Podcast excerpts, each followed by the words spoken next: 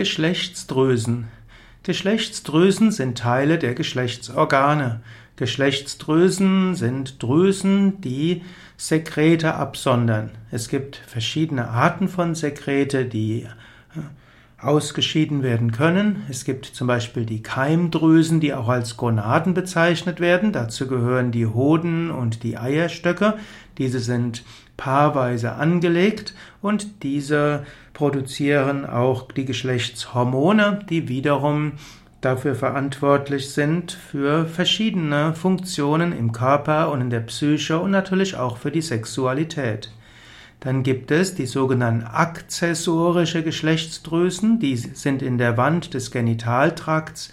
Bei den männlichen Säugetieren sind das insbesondere die Samenleiterampulle, die Samenblasendrüse, die Vorsteherdrüse und auch die Bulboretraldrüse, B-U-L-B-O-U-R-E-T-H-R-A-L-Drüse.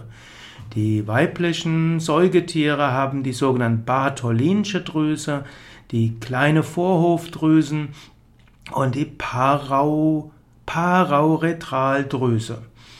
Gut, das sind also verschiedene Geschlechtsdrüsen. Im engeren Sinne werden als Geschlechtsdrüsen eben nur die, äh, die Keimdrüsen bezeichnet und beim Mann wie auch beim Frau, bei der Frau werden von den Geschlechtsdrüsen die Geschlechtshormone Östrogen, Progesteron, Testosteron und Androsteron produziert.